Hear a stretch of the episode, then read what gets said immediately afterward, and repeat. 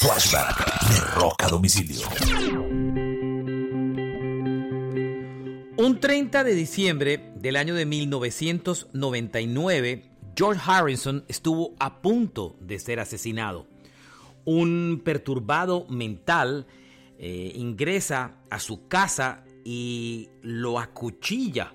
Su esposa, Olivia Harrison, finalmente logra interponerse entre el hombre y el cantante, lo golpea con una lámpara y lo logra salvar y rescatar. Eh, Harrison sufrió el colapso de uno de sus pulmones y logró sobrevivir a este ataque. Lamentablemente murió años después. Muchos consideran que este ataque fue el inicio de los problemas de salud de George Harrison. Esto ocurrió un 30 de diciembre del año de 1999. Este fue un flashback de rock a domicilio.